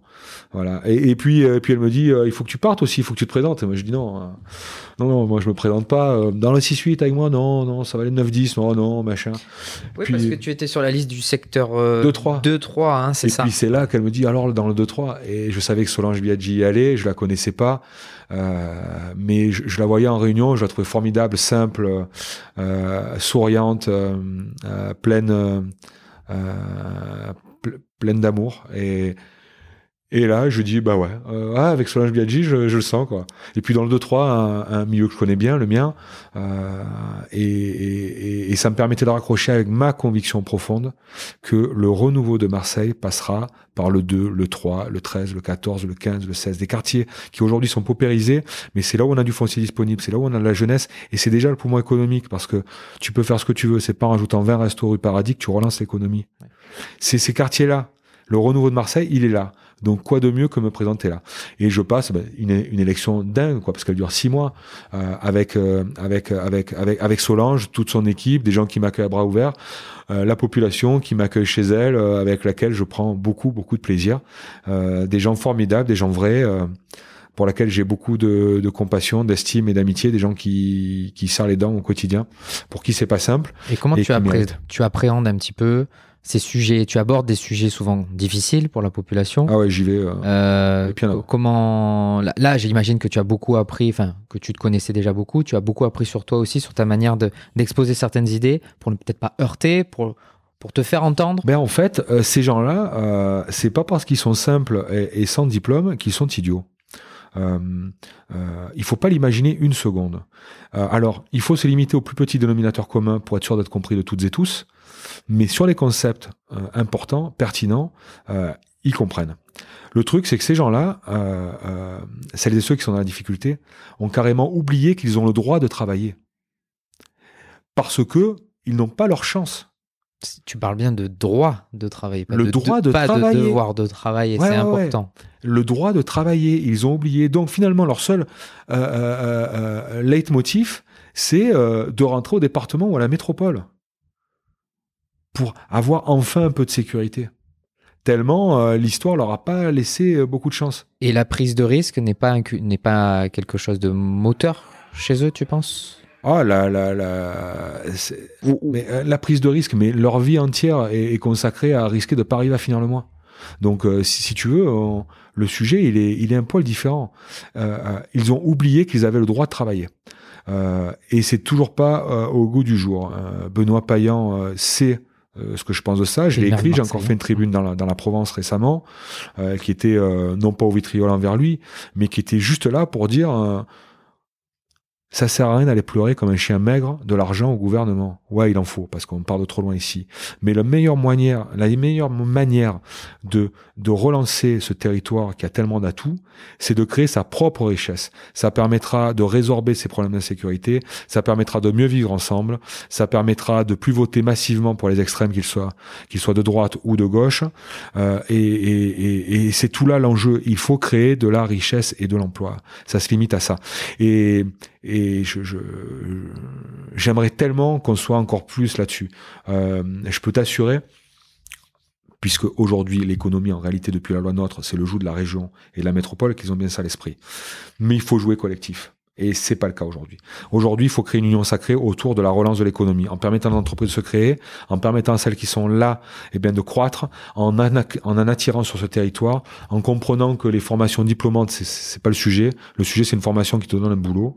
Euh, D'ailleurs, moi, dans ma prochaine, euh, dans mon Provence Car Center, qu'on va ouvrir un- la version 2 qui sera beaucoup plus grande. On va faire une école de formation à l'intérieur. Parce que tu es déjà à l'étroit sur la, sur la première société. Déjà Je suis ultra. D'accord. Disons même qu'il faut que je sois trois fois plus gros. Ok.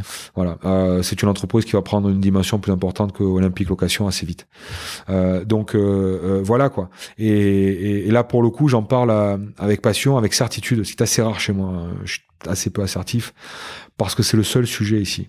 Il faut absolument qu'on l'intègre euh, et que ça ça rentre quoi. Et donc là, sur le, secteur sur lequel tu étais, euh, tu t'es présenté, euh, Bon, on finit deux derrière Benoît Payan. deux derrière Benoît qui Payan. n'ira pas euh, euh, comme maire de secteur, euh, laissant la place au numéro 7 qui est Anthony Crémeyer, qui est un de ses proches collabs, un mec super. Euh, Et à ce moment-là, et Mar- Martine Vassal, donc au niveau de la municipalité, termine euh, deuxième, deuxième Eh aussi, oui. c'est ça. mais gagne la métropole. Et comment tu, comment ça a été vécu Alors pour toi au sein de l'équipe Martine Vassal, euh, et pour toi en tant que j'ai relevé le challenge, et puis je suis arrivé deuxième, pas très loin, comme euh, au niveau de la chambre, c'est-à-dire coup sur coup. Je vais pas appeler ça des échecs, Ouais. mais ça peut être apparenté à un échec. Euh, comment tu l'as, tu l'as vécu, tu l'as, euh, est-ce- qu'est-ce que, quel apprentissage tu en as tiré? Alors, euh, waouh, il y a Parce pl- que- plusieurs choses. Ouais. Tout d'abord, euh, sur le plan personnel, une formidable expérience. Je vis quand même sans doute l'élection la plus dingo de ces 50 dernières années. Dingo par la forme qu'elle a pris, par la durée, l'ampleur, euh, la baston. euh, Rappelons-nous, hein, euh, les procurations, euh, les EHPAD, euh, Rubirola est là. Enfin, je veux dire, c'est- parti. Qui a, été la maire, la maire élue et remplacée par Benoît Payan après. dont on savait, pour le, pour avoir pour le fait des- contexte. pour avoir fait un nombre un- important de débats face à elle, je peux te dire qu'elle avait ni l'envie, ni les compétences, ni le mental pour être maire. C'était juste euh, très bien calculé Donc, de la part de Benoît parce qu'il savait qu'il n'aurait pas l'investiture. Donc une certaine frustration. Un cheval de de Troie. Non, non, non, pas du tout. Une expérience formidable sur un premier. Vraiment, euh, j'ai beaucoup appris. J'ai découvert le monde politique. En plus, vraiment, on était immergé, quoi, dans, au cœur du réacteur, hein, euh, avec euh, avec des gens avec un, un mindset tout à fait différent du mien, qui était formidable. Et évidemment, j'étais évidemment j'étais j'étais déçu que nous ayons perdu le municipal. Mais pour moi, qui suis quelqu'un de très objectif, l'important était gagné, à savoir la métropole. Parce que les prérogatives des villes disparaissent au fur et à mesure que le temps avance au, au, au profit des, des métropoles. Très sincèrement, en fait, entre Aix et Marseille, il n'y a plus rien. Ça devrait être qu'une ville. Voilà. Euh, je comprends les Aixois euh, et qui n'aient pas envie de, de se faire attacher à une ville beaucoup plus grande et beaucoup plus pauvre. Évidemment, mais ça n'est plus qu'une seule agglomération. Euh, la métropole prend de plus en plus de champs. En mois de juin disparaîtront les conseils territoriaux. Euh, donc l'important était là. Mais par contre, euh, celles et ceux qui étaient impliqués depuis longtemps l'ont très mal vécu. Ce succès, pas d'estime, mais quand même. Euh, ce- ce- ce- cet échec euh, qui aurait pu être un- euh, à la ville, qui sur un plan objectif n'était pas si important que ça, parce que l'important c'était la métropole, pour eux a, a- a- a revêtu, et pour Martine en particulier, une dimension et une souffrance euh, euh, importante. Faut voir que ça a été vraiment violent, quoi. Ah oui, Faut voir que ça a été, ça a été terrible. Elle a subi des attaques euh, incroyables sur elle, sur sa famille, mais des trucs, mais vomitifs, quoi. Toi, toi, à ce niveau-là, tu as été épargné. Ouais, mais bon, moi, je suis pas un politique. Tu es pas un politique. Et, Et, comment et- et ceux, et ceux qui seraient amusés à ça savaient que je, je, je serais, euh, Oui. je, je- renvoyé les coups. Ouais. Et tu, tu... Et je suis très donc cette première expérience qui est assez concluante pour toi avec beaucoup d'apprentissage, euh, tu te vois, je sais pas, mettre un, un pied et demi, un demi-pied supplémentaire dans la politique prochainement? Non. Non. moi j'étais content si je si j'étais élu. Euh, j'étais content si j'étais pas élu. Je suis conseiller d'arrondissement euh, dans le 2-3 euh, d'opposition. Euh, je participe un peu à la vie éco de la métropole. Je suis au conseil de développement. Euh, régulièrement, mon avis m'est demandé. euh, et je le donne quand on me le demande. Donc donc voilà. Et puis j'ai mon activité entrepreneuriale qui est hy- hyper fournie. C'est sûr que j'aurais j'aurais aimé pouvoir apporter plus. Peut-être que j'apporterai plus dans l'avenir, mais j'ai pas de velléité ou de vocation à, à être sur le devant de la scène en tant qu'élu de, de, de premier plan. Et donc tu, tu, tu as fait beaucoup de choses en même temps. La politique s'est rajoutée. Comment tu as organisé tes journées Ah bah, en avec fait, euh, j'ai- l'aspect euh, entre, enfin J'ai avec démissionné de Made in Soft sur l'instant. Donc, euh, D'accord, tu avant es sorti de même, Made in Soft, ouais. sur l'instant, parce que je voulais pas faire de conflit d'intérêt. Donc voilà, et c'est là où, euh, où Kevin, a- a pris ma place, voilà. et Stéphanie a pris celle d'André, en en devenant une présidente. euh, Stéphanie Ragu. Stéphanie Ragueux, oui. Euh, bah, déjà, euh, patronne d'une boîte, d'une super boîte qui s'appelle l'Oralba. Euh, euh, une nana formidable, inspirante, euh, incroyable. qui est pas qui est pas une femme qui veut faire plus mec que les mecs, qui garde sa sensibilité de femme et qui pour autant est, incroyable et une capacité de travail qui, est- juste dingue. Donc comment j'organise mon temps? Bah, comment j'organisais mon temps? Bah, La politique c'était souvent le matin. Tôt Ouais, tôt. Bah, D'ailleurs, les discussions que j'ai encore, c'est le matin tôt. hein. Oui, conférence de presse, etc. Enfin, les- Non, non, les discussions. hein, Même discussion, que j'ai, ouais, c'est- toujours tôt. Et dans la presse, c'est le matin aussi. Bah, là, aujourd'hui, euh, il n'y a plus trop d'activité, Ouais. puisqu'il n'y a, il y a pas Ouais. de sujet local. Mais euh, non, j'arrive assez facilement à sauter d'un truc à l'autre. Je suis pas, je suis pas hyper organisé. Euh, de- depuis quelques mois, j'ai l'autorisation de faire du sport et j'en fais beaucoup. On, on va y venir sur ça. Sur, euh, Et là, c'est ouais. pareil, c'est quand j'ai le temps, quoi. D'accord. Dès que je peux, euh, je m'arrête euh, dans une salle. Il n'y a, un pas- il y a pas de journée type. euh, Il y a pas de journée type. y a pas de journée type. Non, non, déjà, Olympique est ouvert tous les jours, euh, sauf le dimanche, mais même le dimanche, il y a un peu de boulot. Donc tu travailles 6 jours sur 7 Ouais. Ah oui, c'est invariable. sur, euh, sur le terrain. Enfin, tu es sur Ouais. le terrain 6 jours Ouais. sur 7. Ouais, parce que mon travail de fond, je le fais euh, le matin euh, tôt, euh, à partir de 5 heures. Calme. ouais. Donc, oui, tu as quand même une petite routine, on va y venir là-dessus rapidement. Lever à 5 heures le matin? Ouais, au plus tard. ouais. au plus tard. Mm. Et, comment, plus tard. et comment tu démarres cette journée-là? Donc, c'est la meilleure période de la journée, c'est le- c'est au calme.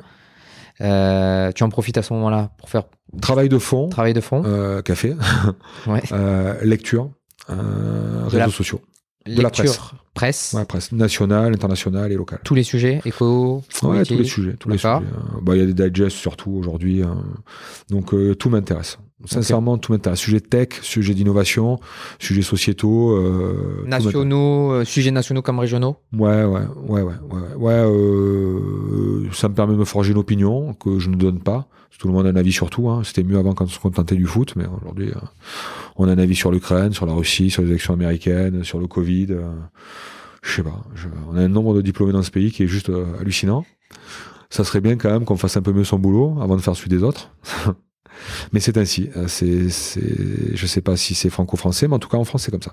Réseaux sociaux, tu, tu disais réseaux sociaux, euh, c'est quoi? Tu, tu... Là aussi, beaucoup de lectures sur les, les réseaux sociaux ou tu alimentes tes propres réseaux sociaux à ce moment-là? Alors, euh, quand j'alimente, c'est essentiellement Facebook, puisque j'ai une équipe de community management qui, qui s'occupe de tout. Olympique Location? Ouais. D'accord. Euh, Équipe euh, euh, externe. externe. Ouais, externe, OpenBiz, Nathalie Richard et son équipe. Euh, donc, euh, ça fait des années qu'on travaille ensemble, on se connaît par cœur, elles savent ce que je veux, ce que je ne veux pas. Euh, on parle surtout des autres au travers d'Olympique.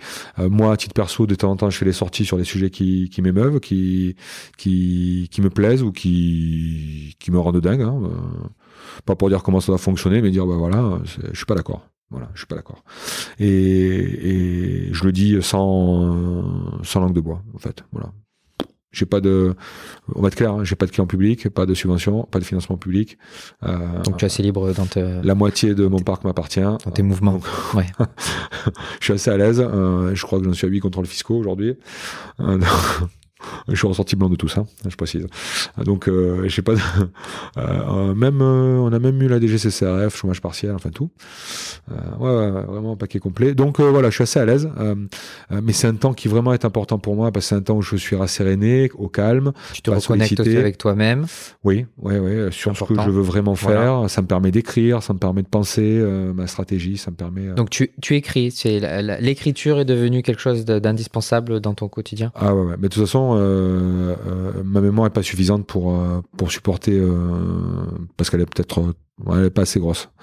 Loin de là. Donc du coup, j'écris. J'écris. J'écris. Je trouve important de diffuser l'info. Pas forcément le mail. Moi, WhatsApp, c'est ce que j'apprécie plus particulièrement. Parce qu'on n'a pas besoin d'avoir l'historique, mais on a besoin d'écrire, de faire passer l'info, de partager. La base de l'agilité, c'est ça. Sans, noyer l'information primordiale Voilà. dans d'autres informations. Voilà. Donc, je suis- euh, est- assez complexe. Moi, je suis très WhatsApp.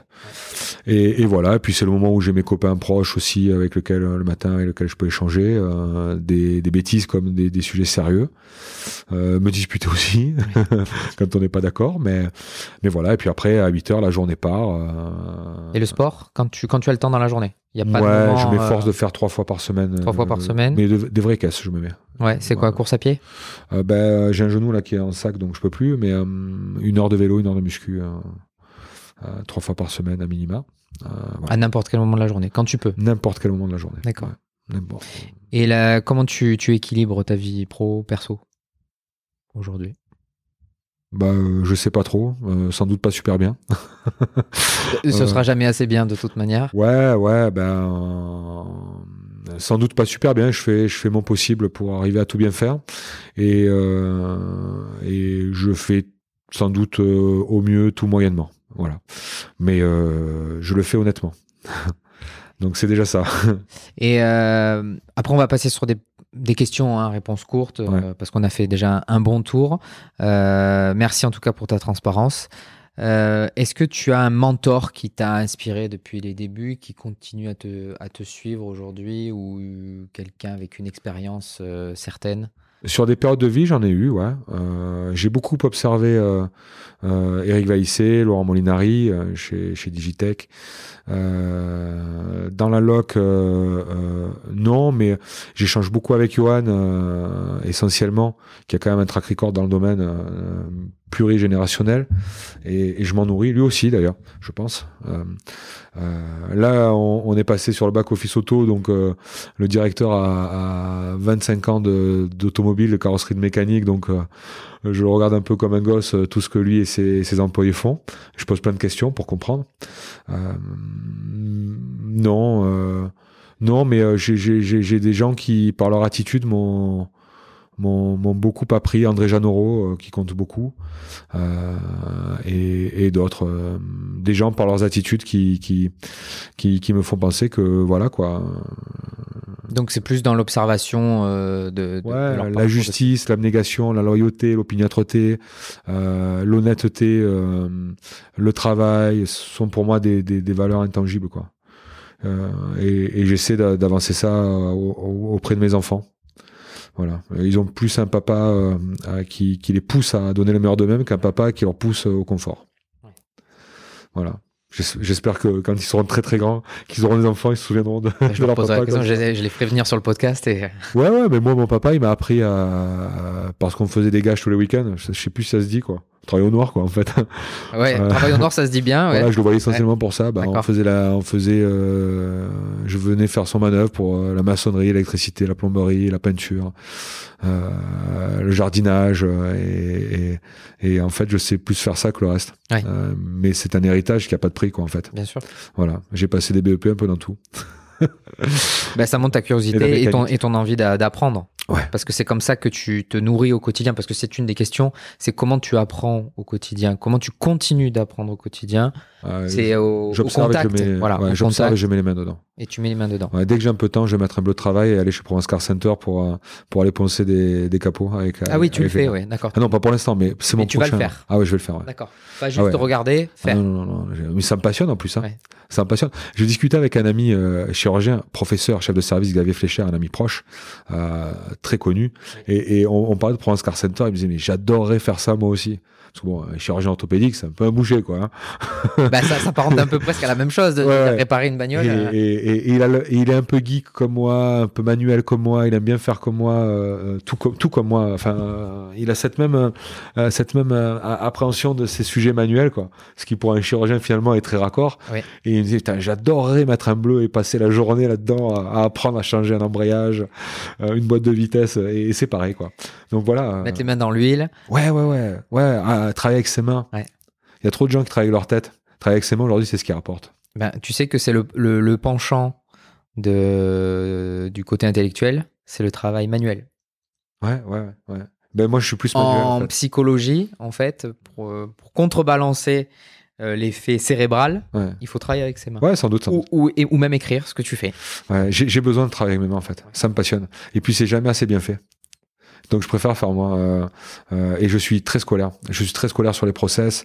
Euh, mon père qui était électricien m'a- toujours euh, euh, secoué là-dessus pour être très scolaire. Les choses doivent être faites euh, précisément. Et c'est ce que tu inculques dans ton entreprise, Mais de toute j'imagine. façon, bypasser les process Voilà. parce que ça va plus vite, parce qu'on est pressé, c'est très bien. La seule question, c'est quand que ça va merder. C'est ça. Et inévitablement, ça va merder. Alors moi, je considère que dans vite et bien, il y a d'abord bien. Hmm.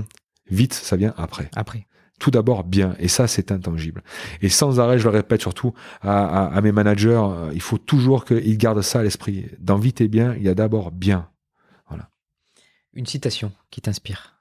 Alors, tu m'en as sorti une tout à l'heure. Est-ce qu'il y en a une autre? Euh, euh, en latin, qui dit à peu près en français, euh, au, au téméraire, aucune route n'est impossible. Qu'est-ce qui t'empêche de dormir la nuit Ou qu'est-ce qui te fait taper du poing sur la table En quelques mots? Alors, rien ne m'empêche de dormir la nuit, mais par contre, beaucoup de choses me font me réveiller encore plus tôt que ce que je me réveille d'habitude. Sur euh, tous les sujets, que ce soit sur la boîte. euh, Sur tous les sujets. Ça me réveille parce que ça m'obsède euh, et je suis vraiment monomaniaque, ou ça me réveille parce que j'ai trouvé la solution en dormant. Et qu'il ne faut pas perdre. Donc, tu la notes. Euh, je l'exécute. Tu l'exécutes. Je suis incapable de laisser quelque chose sur, euh, Ouais. sur le euh, sur l'étal. Je suis obligé de le faire. Mais même des trucs euh, sans importance. Parce que euh, j'ai trois principes. Euh, à défaut d'être bon, il faut être malin. Euh, le deuxième, c'est qu'il faut faire tout de suite ce qu'on peut faire demain. Parce que demain, ça laisse du temps pour faire autre chose. Euh, je mets le mode panique même 15 jours avant. Ça me laisse 15 jours pour, euh, pour peaufiner mon travail. Et, et la troisième, c'est qu'il faut toujours prévoir l'imprévisible.